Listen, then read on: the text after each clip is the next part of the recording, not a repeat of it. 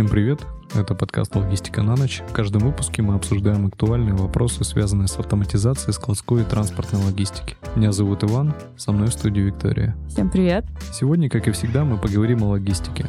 Логистическая отрасль каждый год переживает непростые времена. Меняются рынки сбыта, грузовые линии, партнеры. Но даже в условиях нестабильной экономики главная задача логистики неизменна. Груз нужно доставить в нужное место и время, в нужном количестве и качестве с минимальными издержками. За последний год на рынке транспортной логистики и грузовых перевозок произошло большое количество изменений, на фоне которых мы решили пообщаться с Кириллом Власовым, генеральным директором компании STS Logistics. Кирилл, здравствуйте. Добрый вечер. Кирилл, расскажите, пожалуйста, вкратце о компании STS Logistics и о вашей работе. STS Logistics — это комплексный логистический оператор. Это такой вот самый настоящий 3PL. Мы довольно большая компания. У нас 24 филиала, как в России, так и за рубежом. У нас есть свои компании в Голландии, в Турции, в Эмиратах. У нас примерно 800 сотрудников, и мы оперируем на 130 тысячах квадратных метров складских площадей. В основном мы работаем с производителями товаров народного потребления, потребления, с сетевым ритейлом. Кроме того, у нас большой опыт работы с автомобильной промышленностью, с промышленным оборудованием. Это индустрия моды, химическая промышленность, энергетика, фармацевтика, нефтегаз, горнодобывающая промышленность, сельское хозяйство и многое-многое-многое другое. И с учетом того, что мы на рынке уже 27 лет, мы накопили изрядный опыт всех логистических процессов. Кирилл, а ваша компания осуществляет перевозки всеми видами транспорта. В апреле этого года вы отправляли контейнеры из Индии в Российскую Федерацию через Иран. Как вы считаете, какие еще международные направления могут набрать популярность в связи с новыми событиями на Ближнем Востоке и ситуацией в мире в целом? Ну, давайте начнем про основные маршруты. Они, в общем-то, уже за последние два года устоялись. Как известно, у нас маршруты за последние два года сильно поменялись, но то, что уже устоялось, это из Юго-Восточной Азии, из Китая, из Японии мы идем через Дальний Восток. Оттуда же мы идем через порт Новороссийск, и оттуда же мы идем даже уже через порт Санкт-Петербург каждом из этих маршрутов есть свои особенности. Ну вот, например, могу сказать, что обычно очень сильно идет повышение тарифов к Новому году, и это продолжается до китайского Нового года. Сейчас повышение фрахта прошло совсем на немножко, примерно 500 долларов подорожал контейнер, и сейчас, например, прямое ЖД из Шанхая или Нингба через Дальний Восток стоит примерно 5500 долларов, что, в общем, довольно удивительно. И эти тарифы уже сейчас продлены до конца декабря, то есть это значит, что объем груза не растет, терминалы на Дальнем Востоке не очень сильно загружены, и это необычно для текущего предновогоднего периода. Если мы говорим про южный регион, то это сервисы в первую очередь там из Уральского региона через Казахстан в Туркмению, Иран, Бандарабас и обратно. И, соответственно, это Индия и Северная Африка. Еще один маршрут – это Новороссийск. Новороссийском морем мы идем или из Индии, или из Северной Африки. И даже сейчас работает маршрут из Израиля через Новороссийск, несмотря на все политические события. Ну, безусловно, Турция остается основным поставщиком товаров, которые мы везем контейнерами через порт Новороссийск. Из Питера, помимо Дальнего Востока, мы работаем на Бразилию, на Латинскую Америку. И если говорить про Северный морской путь, то мы пробовали разовые отправки контейнерами, но сейчас навигация прекращена, и она откроется ближе к лету. Ну вот, наверное, основные контейнерные маршруты, которыми мы пользуемся сейчас. А какие маршруты внутри России были востребованы в 2023 году? Возможно, какие-то регионы стали резко набирать обороты по товаропотреблению или производству? Когда мы говорим о внутренних маршрутах, то по железной дороге мы в основном, конечно, едем из Москвы на восток в города-миллионники. Если мы говорим про FTL, то есть автомобильные перевозки целыми автомобильными единицами, то это центральная часть перевозки с юга, там, из Новороссийска в центр, куда-то на восток. Особенно проблемные у нас сейчас перевозки. Я не могу сказать, что там сильно вырос трафик, но там есть сложности с подвижным составом. Это Татарстан и Башкирия, и это объясняется тем, что там очень высокие требования контролирующих органов к выполнению законодательства как по перевесу на оси, так и по другим вопросам. Поэтому именно туда перевозчики, конечно, очень не хотят ехать. А сейчас, наверное, не секрет, что это, безусловно, и рынок перевозчика. Поэтому вот такие вот практически вся центральная часть России до Урала очень сильно востребована. Да, со своей стороны хочу подтвердить, что у нас, ну, прям видно по динамике строительства складских площадок в Уральском регионе, что действительно товаропоток тут возрастает. Слушайте, ну, про складские площадки я вам сейчас отдельно расскажу. Очень много всего интересного. Складские площадки — это прям сейчас какой-то огонь происходит. Очень интересно. Но если мы продолжаем про международные транспортные коридоры для автомобильного транспорта, то, наверное, в первую очередь есть смысл там обсудить ситуацию с закрытием границ, потому что у нас Европа сейчас очень много пропускных пунктов закрыта. Вы знаете, что Финляндия, например, закрыла все свои пропускные пункты, кроме одного, что сейчас забастовки в Польше, и, и поляки перекрыли границу между Польшей и Украиной. Соответственно, если мы говорим про оставшийся путь из России через Финляндию, то там очереди уже сейчас на 3-4 дня ожидания. Между Польшей и Белоруссией практически один погранпереход остался Козлович, и там сейчас очередь примерно на 2-3 дня. Если мы говорим про юг, про автомобильный переход, то это Верхний Ларс из Турции, и он несколько дней был закрыт. А на сегодняшний день там очередь примерно в 4000 траков. Зато очень хорошо работают все китайские направления, там, как, например, через Забайкальск, так и через Казахстан. Там сейчас открыли электронную очередь, и, например, если у вас есть запись электронной очереди, то вы можете пройти день в день. А если записи нет, то через Забайкальск, например, ну это 2-3 дня ожидания максимум. Поэтому тут есть какой-то позитив восточное направление продолжает развиваться. То есть я правильно понимаю, что некоторую тенденцию, которую вы видите, это перестройка грузопотоков с традиционного запад-восток на восток-запад России и, собственно, поступление товаров со стороны Китая, со стороны азиатского региона. Мы видим уже на улицах там китайские Volkswagen, и, наверное, это немножко удивляет простой народ обывателей. Вы знаете, это совершенно не секрет, что наши два основных транспортных коридора — это север-юг и запад-восток,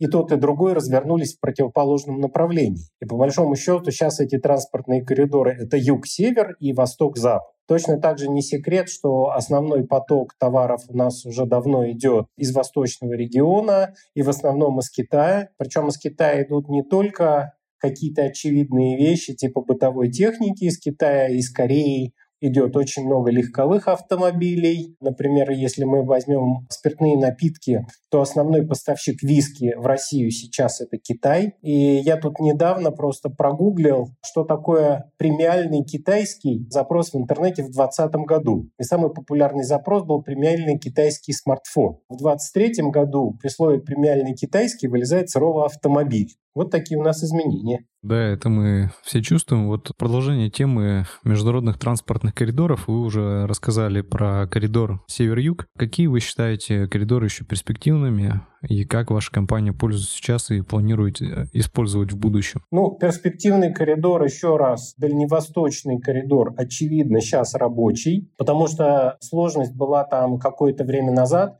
когда все порты были переполнены, было очень тяжело сделать перевалку в порту, и мы все время балансировали между прямым железнодорожным сообщением из Китая, ускоренными контейнерными поездами и перевалкой через порт. Сейчас практически оба маршрута доступны, и они хорошо работают. Мало того, еще раз повторюсь, появился маршрут через так называемый Deep то есть вокруг в порт Санкт-Петербург и туда идут прямые судозаходы с э, контейнеровозами относительно небольшой грузоподъемности. Это очень хорошо, потому что это очень сильно удешевляет доставку. Контейнер можно привезти в районе 4000 долларов из Китая, но при этом, конечно, срок доставки будет сильно увеличен. Ну и плюс там есть, вернее, это не плюс, а минус, что есть сложности, связанные с работой с этими маленькими контейнерными линиями, которые на нашем сленге называется москитный флот, потому что у них нет таких хороших IT-решений, связанных со слежением, нет хорошего электронного документа оборота, нет хороших удобных сервисов, к которым мы все привыкли, но тем не менее эти возможности появляются. Если мы говорим про южный регион, который развивается через порт Новороссийск, то появляются новые маршруты. Ну, про Индию мы с вами поговорили. Появляются маршруты в Южную Америку, а это сейчас для экспорта становится все более и более востребованным маршрутом. Появляются новые решения через Иран. Там они составной автомобильный маршрут есть, есть там другие решения.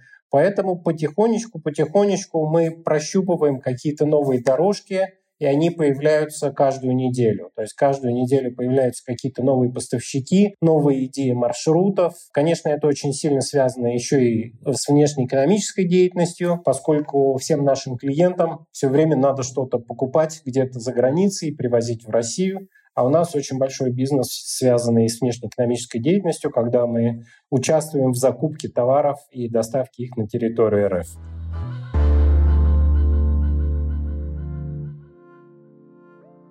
Кирилл, у меня вот такой вопрос возник. Я просто в 2012-2013 году писал научные работы, связанные с развитием Северного морского пути. Там, по сути, на тот момент развивался порт Сабета, и там больших перспектив вроде как не возлагалось. Вот как вы сейчас себе видите развитие Северного морского пути, развитие Северного широтного хода, имеется в виду железнодорожное сообщение? Как вы думаете, будут ли развиваться данные транспортные коридоры и насколько они перспективны? Вы знаете, если бы мы были в состоянии с вами три года назад, я бы сказал, что это очень тяжелый маршрут. Это маршрут, в котором оперируют очень мало перевозчиков, это маршрут дорогой, это маршрут, связанный с очень тяжелой доставкой в сам порт Сабета, потому что там изначально этот порт развивался под Сибур которые там построили свой завод. И по-хорошему это была либо доставка какого-то там сырья или материалов в этот порт, или доставка готовой продукции уже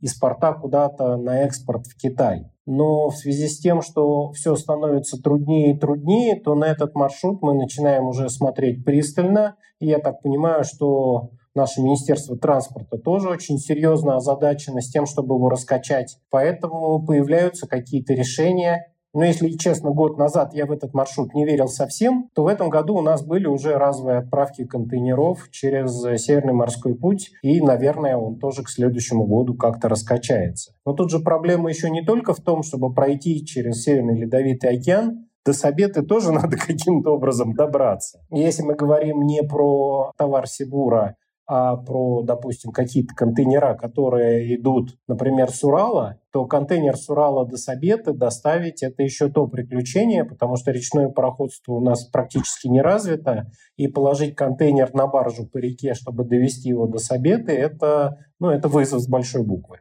даже сегодня. Спасибо большое, да, тоже за очень развернутый ответ. На самом деле интересно будет, как будет развиваться Северный морской путь. Посмотрим. Я очень надеюсь, что вот эти вот инфраструктурные проблемы, которые были, ну, собственно, очевидно еще в 2012-2013 году, когда порт Сабета активно достраивался, связанные с подвозом товаров туда и, собственно, забором товаров и привоз в Уральский регион. Я надеюсь, что все-таки на государственном уровне, используя там большое финансирование, эти проблемы решат. Ну, понимаете, вот финансирование на государственном уровне это все хорошо, но вот есть такая проблема ледокольный флот, да? Вот ледокол кто-то должен построить. И ледоколов в нашей стране мало, очень мало. И ближайший, который будет построен, он будет построен, насколько я помню, в 2026 году. Поэтому как мы с вами не будем стараться там быть оптимистами, ледоколов больше не станет. Ну, я согласен, да, это еще одна существенная проблема. То есть есть, конечно, суда усиленно ледового класса, которые позволяют там в определенный период э, навигацию проводить без ледокола. Угу. Да, Но да. там а, проблематика все-таки состоит в том, что мы ограничены по навигации, и проблематика в том, что суда ледового класса тоже нужно строить, а это не такая тривиальная задача. Да, да, вы совершенно правы. Кирилл, а по каким отраслям, на ваш взгляд, планируется рост объема логистики в 2024 году и насколько?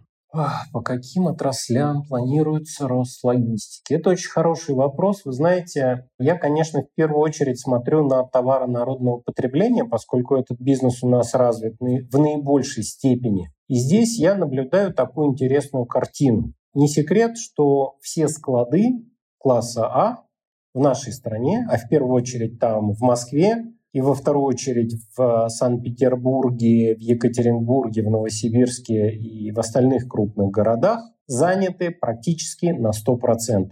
Что случилось? Почему такое вот получилось? Этому есть несколько логичных объяснений. Мы все понимаем, что там одни игроки ушли, другие пришли на их место, соответственно, товарный запас есть у тех и у других. Мы понимаем, что изменились цепочки поставок, они стали длиннее, соответственно, товарный запас для того, чтобы им управлять, тоже надо больше держать на складах. Мы понимаем, что очень сильно развиваются маркетплейсы. Эффективность логистики маркетплейса, не секрет, она намного ниже, чем эффективность какого-то крупного ритейла.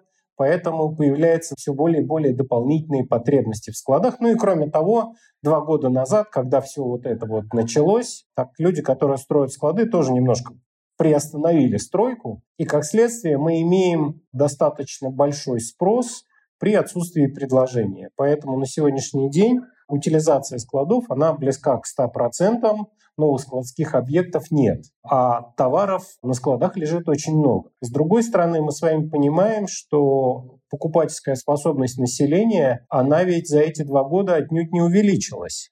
То есть люди не могут потребить больше товаров, чем то, что они потребляли раньше. Денег у людей больше не стало. Поэтому очевидно, что вот этот вот пузырь товарного наполнения, он через какое-то время приведет нас к кризису потребления и, как следствие, к затовариванию, которое уже сейчас произошло. И я думаю, что через год-полтора эта ситуация будет исправляться за счет того, что товарные потоки не будут расти очень большими темпами. Ну, например, там я смотрел статистику, рост объемов логистики, измеряемый в натуральных единицах, 23 год к 22 показал примерно плюс 12%. Это достаточно высокий рост, и я думаю, что в 2024 году мы вряд ли увидим рост больше 8%, ну, если не считать там маркетплейсов с их двузначными цифрами роста. Если мы выделяем какие-то индустрии, то помимо маркетплейсов вообще развитие бурного электронной торговли, наверное, мы можем говорить про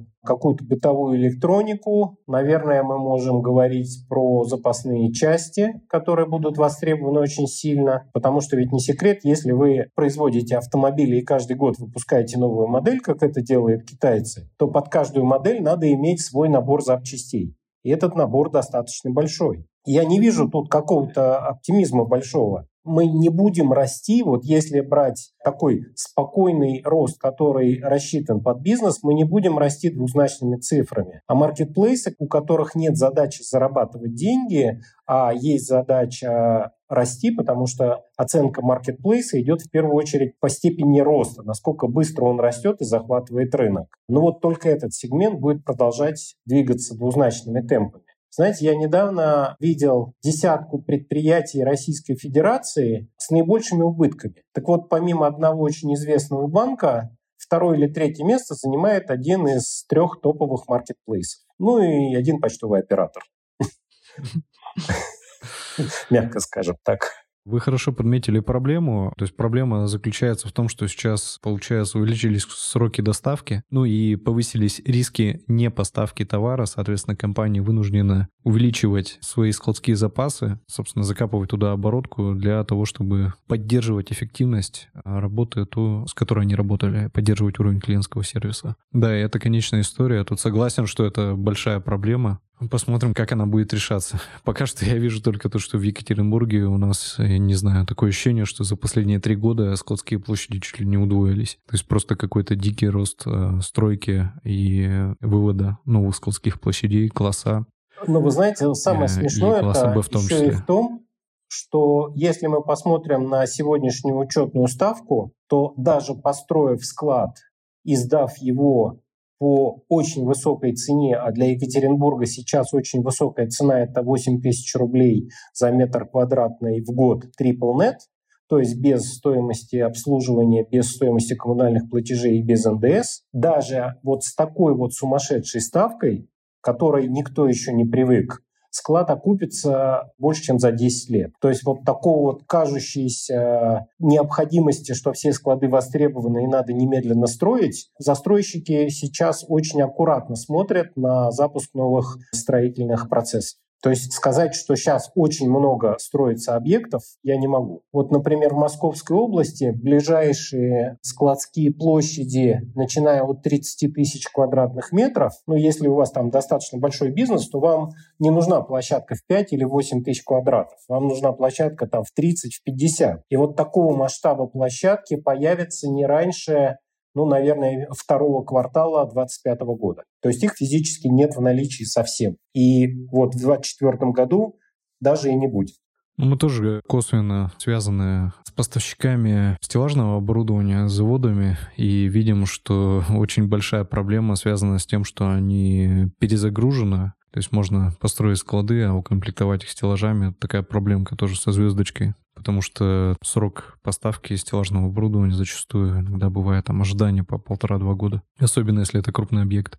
Ну да, ну вы знаете, со стеллажами-то на самом деле не так уж и сложно, потому что сейчас очень большое движение. Сейчас что происходит? Сейчас арендодатели складские, даже те, у которых долгосрочные зарегистрированные договора, у которых якобы нет возможности их разорвать, эти договора. Если эти договора были заключены год или два назад, то это означает, что они были заключены по цене там 4-5 тысяч рублей за метр в год. При нынешней ставке 8 у арендодателя просто все внутри кипит, и они предпринимают титанические усилия чтобы разорвать уже имеющиеся договора, чтобы посадить новых клиентов за более дорогие деньги. И в ход идут ну, совершенно некрасивые механизмы. Например, арендодатель начинает докапываться, что называется, до арендаторов, требуя немедленно исправить все царапины на стенах, которые арендатор повредил, но, естественно, в процессе эксплуатации здания всегда появляются какие-то мелкие вещи. Слать ему 10 тысяч предписаний, что надо немедленно исправить. Как правило, арендатор не сразу реагирует на такие вещи, пытаясь как-то призвать арендодателя к разуму, а для арендодателя по их жестким договорам если такие вещи там три раза ты не исполнил, то ты нарушаешь договор, а это дает право твоему арендодателю разорвать с тобой договор вплоть до такого. Поэтому сейчас очень большая ротация клиентов на складе, сейчас большая ротация арендаторов, одни уезжают, другие приезжают. Соответственно, из стеллажного оборудования тоже ротация большая. И, в принципе, сейчас найти стеллажи, даже бывшие в употреблении, для того, чтобы разумно быстро оборудовать какой-то складской комплекс, если речь идет там про 5, 6, даже 10 тысяч квадратных метров, ну, это не очень сложно, поверьте. Я понимаю, да, я тоже сталкивался с этой проблемой, разговаривал с коллегами, у которых были такие проблемы с арендодателями. Это, это сейчас, да, это действительно очень серьезная проблема. Предлагаю также пообщаться насчет транспортной логистики. Аналитики выяснили, что количество предложений о работе в сфере транспорта и логистики с января по ноябрь 2023 года выросло в 2,4 раза. Спрос вырос за счет того, что сфера логистики сама по себе быстро растет, или это влияние СВО и миграция? И ощущаете ли вы в своей компании дефицит кадров? Вы знаете, здесь надо разделять, каких именно кадров. Вот у нас в компании кадры делятся по понятным причинам на синие воротнички, то есть сотрудники складов по полу, то есть те люди, которые не принимают ответственных решений, которые делают операции. По сути, это биороботы, которые выполняют команды системы управления складом. Вот на радиотерминале написано «Подойди к ячейке B27, возьми две коробки». Вот он подошел, две коробки взял, радиотерминалом сканировал, пошел дальше. И белые воротнички — это сотрудники офисов, это управленцы на складах, администрации. Вот если мы говорим про людей с небольшой зарплатой, вот эти самые синие воротнички, то вот с ними просто тотальная катастрофа. Их нет. Их недостаточно ни у кого. И этому есть тоже, очевидно, несколько причин. Причина первая – это то, что у нас очень большой провал в демографии страны в возрасте 18-30 или 35. То есть этих людей просто очень мало их мало родилось. И в силу того, что у нас в этом году вообще отрицательная демография, то есть у нас людей в стране умерло в этом году больше, чем родилось, наше правительство предпринимает, как вы видите, все меры, чтобы родилось людей больше, вплоть до запретов абортов и прочих вещей. Вторая причина – это то, что специальная военная операция, она, к сожалению, отняла у нас очень много вот таких же людей, которые раньше, работая на складах, получали 35-40 тысяч рублей, а по контракту в СВО у них уже там трехзначные цифры, это там 150-200 тысяч рублей. Это люди, которые пошли воевать, это люди, которые работают на оборонную промышленность, когда помощник токаря без опыта работы сразу идет на 80 тысяч рублей. Токарь с трехмесячным опытом сразу получает 120 тысяч рублей. Это и люди, которые уехали из страны, потому что они не хотели пойти воевать, а это тоже без малого почти миллион человек. И, кроме того, маркетплейсы, у которых возможности финансирования намного выше, чем у остальных участников рынка, потому что они не, не ставят своей целью зарабатывать деньги, они начинают платить курьерам по 80-90 по тысяч, а курьерам на машинах там 150-170. И поскольку я часто мониторю именно вот этот срез персонала, и вижу, мне прилетают, знаете, в Яндекс, когда заходишь, там рекламное объявление, там курьер Сберлогистику, там 160 тысяч рублей, курьер в Wildberries, там 130 тысяч рублей, или сотрудник склада Wildberries, там 95. Я вот тут пришел к своим сотрудникам на склад и сказал, там, коллеги, я вас там поздравляю, вы молодцы, вы хорошо работаете, мы вам повышаем зарплату, и теперь у нас там водитель Ричтрак уже там получает не 60, а почти 90 тысяч рублей но я э, не увидел какого-то воодушевления и вдохновения, честно скажу. И продолжать соревнования за персонал с такими монстрами, как э, ведущие маркетплейсы, очень тяжело. Очень тяжело удерживать этот персонал, очень тяжело находить необходимых людей, особенно сейчас в предновогодний сезон, а чтобы закрывать все потребности на складах. Да, согласен. Я вот, так как у нас IT-компания, белые воротнички, то есть я тоже сталкиваюсь с этой проблемой, когда ты конкурируешь с компаниями, у которых нет цели показать прибыль, у которых э, все заточено на рост, и, собственно, ради этого роста они готовы выдавать зарплаты, ну, абсолютно неадекватные рынку. Это тоже существенная проблема. Да, с IT-сотрудниками эта проблема, наверное, она другая по цене, но она тоже, степень накала этой проблемы такой же высокий, особенно разработчики 1С, разработчики ВМС решений, это прям вот очень востребованная на сегодняшний день позиции, которая стоит, ну, прям реально очень дорого. Кирилл, а какие инструменты позволяют сократить расходы на логистику? Как компания STS Logistics помогает производителям, поставщикам и ритейлерам снижать логистические издержки? Знаете, этих инструментов на самом деле очень много. Мы можем говорить о снижении издержек самой логистической компании, мы можем говорить о снижении издержек наших клиентов. Ну, в первую очередь, конечно, если мы говорим там про наши услуги нашим клиентам в части перевозок, то сейчас очень нестабильный рынок FTL и очень много интересных решений спотовых, таких разовых, которые появляются на рынке. Поэтому если постоянно мониторить спотовые ставки, можно предлагать очень такие вот точечные, но недорогие тарифы. То же самое касается, допустим, контейнеров из Китая. Вот сегодня выгодно ехать железной дорогой, а завтра выгодно ехать морем вот по этому пути, а послезавтра выгодно ехать морем по другому пути. Поэтому постоянный мониторинг вот этих решений, он может дать реальную экономию. Мы на своем сайте сделали специальный калькулятор, где мы сейчас поддерживаем актуальные цены мультимодального сервиса,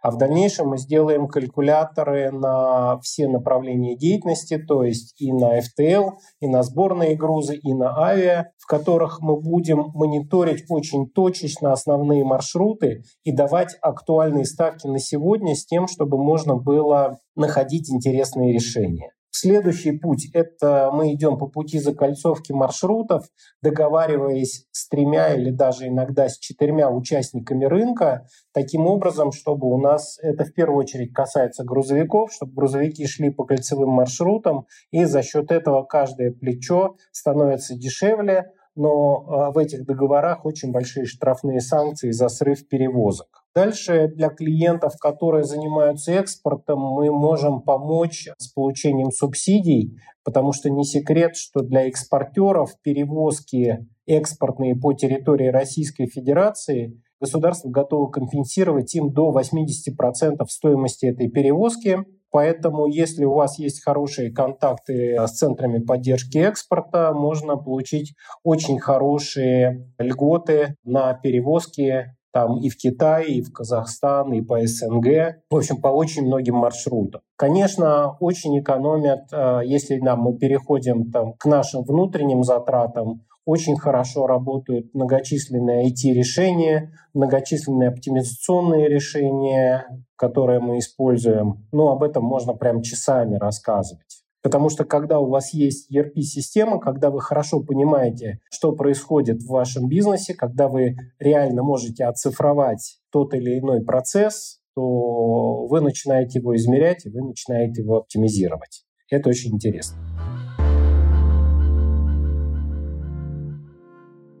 Кирилл, а подскажите, как изменился спрос на доставку полными машинами, сборными грузами? Растет ли доля доставки последней мили в общем объеме перевозок? Как вы это ощущаете? Если мы говорим про FTL, то здесь так же, как и во всем FTL, ну, несколько проблем очевидных. Это очень старый парк. У нас, по-моему, чуть не 80% автомобильного парка старше 15 лет. Это возраст водителей и их тотальный дефицит. Это, как следствие, очень резкое повышение зарплат именно водителям. Знаете, у меня тут был разговор с одним парнем, у которого брат водитель-дальнобойщик. И вот этот дальнобойщик звонит своему брату и говорит, что у вас там вообще происходит. Я, говорит, пока в рейсе был, мне три раза зарплату повысили. На сегодняшний день зарплата водителя грузовика 20-тонного, она там в начале года начиналась примерно там 200 тысяч рублей, а сегодня она уже там приближается к 280 тысячам рублей, что не может не говорить о том, что это намного дороже. И это, безусловно, рынок перевозчика. То есть и цены растут, и машин не хватает. Поэтому в FTL мы видим спрос на доставку именно в целом автомобильным транспортом и в частности последние мили. Что касается сборных грузов, то здесь, наверное, стоит отметить в первую очередь позицию нашей компании, что мы не являемся крупным перевозчиком сборных грузов, и мы являемся, наверное, в большей степени неким дополнением к основным перевозчикам в нашей стране, ну, такие как там деловые линии ПЭК и другие, и мы просто делаем дополнительный сервис, чтобы нашим клиентам было удобно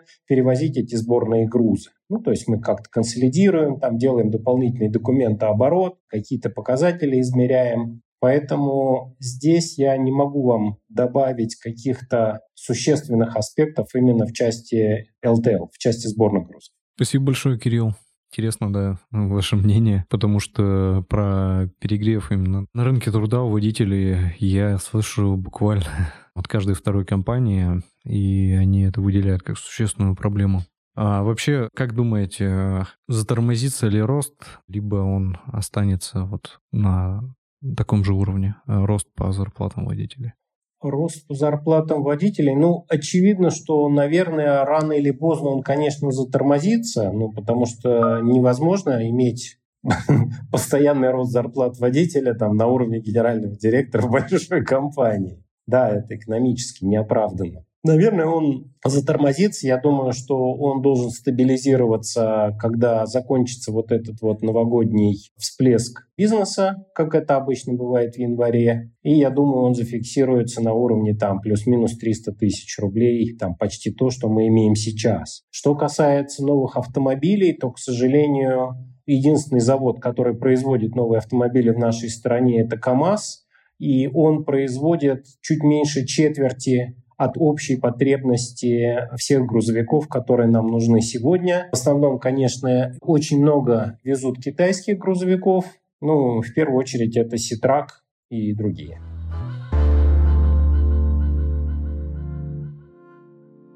У меня совместный вопрос к Кириллу и Ивану. Какие советы вы бы дали компаниям в рамках складской транспортной логистики для реализации в ближайшие 2-3 года? Кирилл, можем с вас начать. Вы знаете, ну этот совет, наверное, актуален всегда. Это очень тщательное планирование того, чего вы хотите вести. Сколько лет я живу, в логистике я очень давно, потому что помимо 27 лет, которые я работаю в компании, у меня еще за плечами плюс 5 лет логистом компании «Марс». И все время мы сталкиваемся с одной и той же ситуацией, что люди плохо планируют все логистические процессы, недостаточно тщательно относятся к проработке сопровождающей документации. И вот буквально совсем недавно у нас контейнер одного клиента простоял очень долго, просто потому что не были готовы элементарные сертификаты для таможенной очистки грузов. Поэтому тщательный просчет маршрутов, тщательная подготовка документации, продумывание, какого объема товар придет и куда его, на какой склад он будет размещен, это очень важные моменты, которые, конечно, важны. Второй важный момент — это работа с теми поставщиками услуг, которые могут предоставить верифицированный качественный сервис. Ведь не секрет, что на рынке FTL, например, есть очень много перевозчиков, которые вот они сегодня есть, завтра нет, они чуть дешевле, но зарплату платят наличными, они все серые и черные. И потом налоговая проверка доначисляет неимоверное количество денег просто потому, что ваш подрядчик оказался недееспособным и какие-то налоги не заплатил. Поэтому тщательное планирование еще раз, всего процесса и работа с надежными подрядчиками, вот, наверное, залог успеха в логистике. Мне бы хотелось добавить такую мысль. Я был недавно на конгрессе руководителей по управлению цепями поставок, выступал там в основной сессии. И, собственно, началась конференция с того, что обсуждалось, какие качества в рамках управления цепями поставок вы считаете наиболее важным, и с большим отрывом победила гибкость. И я бы хотел обратить внимание именно на гибкость. Гибкость и в складской, и в транспортной логистике, потому что мы видим, что последние годы первая волна ковида, вторая волна ковида, СВО, каждый из этих черных лебедей, когда прилетал, он э, приводил к существенным изменениям в логистике, в цепях поставок. И для того, чтобы быть к этому готовым, нужно настроить систему так, чтобы она гибко могла с этим справляться. То есть сделать так, чтобы у вас э, была минимальная зависимость от сотрудников, от кадров, э, потому что может случиться ситуация на рынке, когда их начнут э, резко переманивать, и вам нужно будет восполнять кадры, возможно, менее квалифицированными, возможно, с той же квалификацией, но пришедшими со стороны, нужно будет их быстро адаптировать. То же самое касается транспортной логистики, касается изменения мощностей, то есть э, расширения, уменьшения складских площадок, готовность к быстрому масштабированию, готовность переориентировать склады и открыть быстро склады, запустить в другом регионе. То есть один из наших клиентов как раз столкнулся с такой проблемой, что собирались, ну, уже открывали склады в Москве и поняли, что нужно резко менять регион,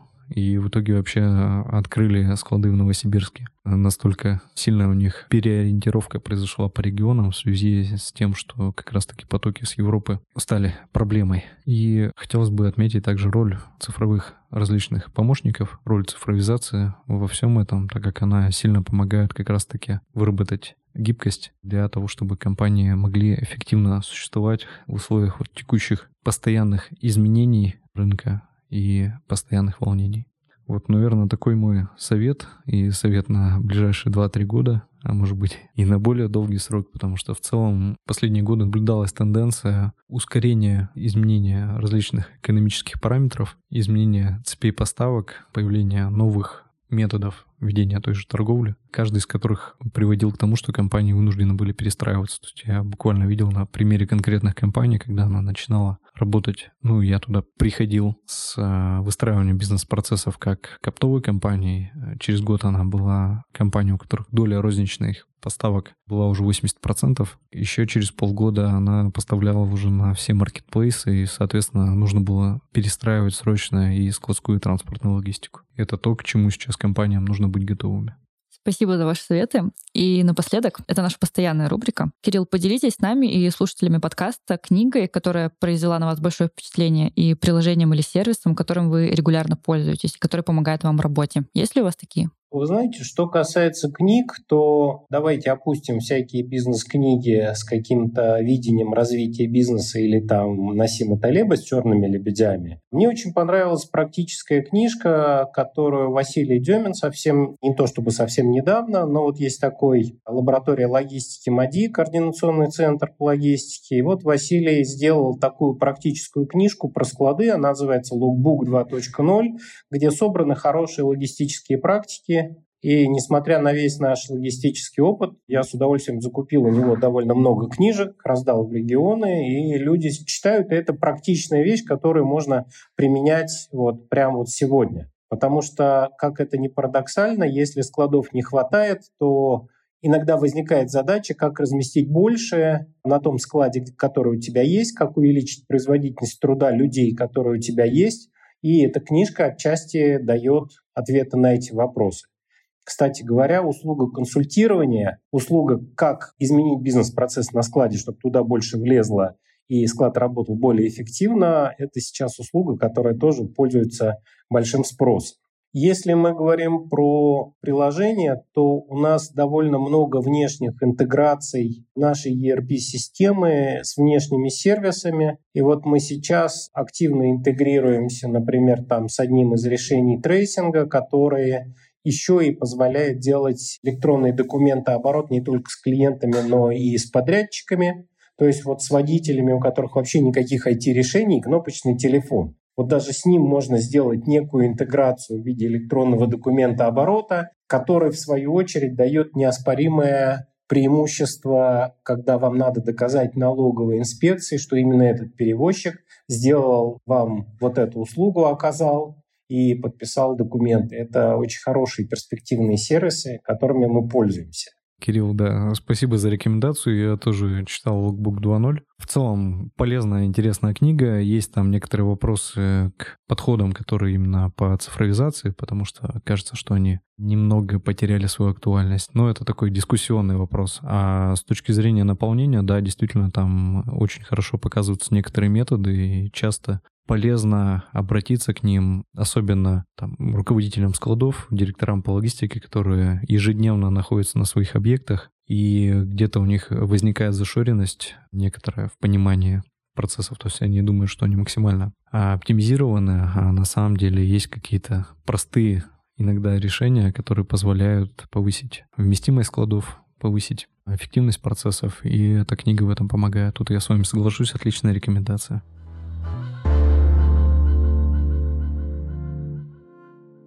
Кирилл, спасибо, что приняли участие в нашем подкасте. Не за что. Был рад поговорить с вами. Интересно. Подводя итог, хотелось бы сказать, сейчас время возможностей и переживать за развитие логистического рынка точно не стоит. Ведь на нем постоянно появляются игроки со свежими идеями и технологиями. С вами был подкаст «Логистика на ночь». Ставьте оценки, подписывайтесь и пишите комментарии о выпуске. Для нас это очень важно. А еще не забывайте подписаться на наш телеграм-канал. Ссылка в описании. Спасибо за внимание. До скорых встреч. Спасибо. До свидания.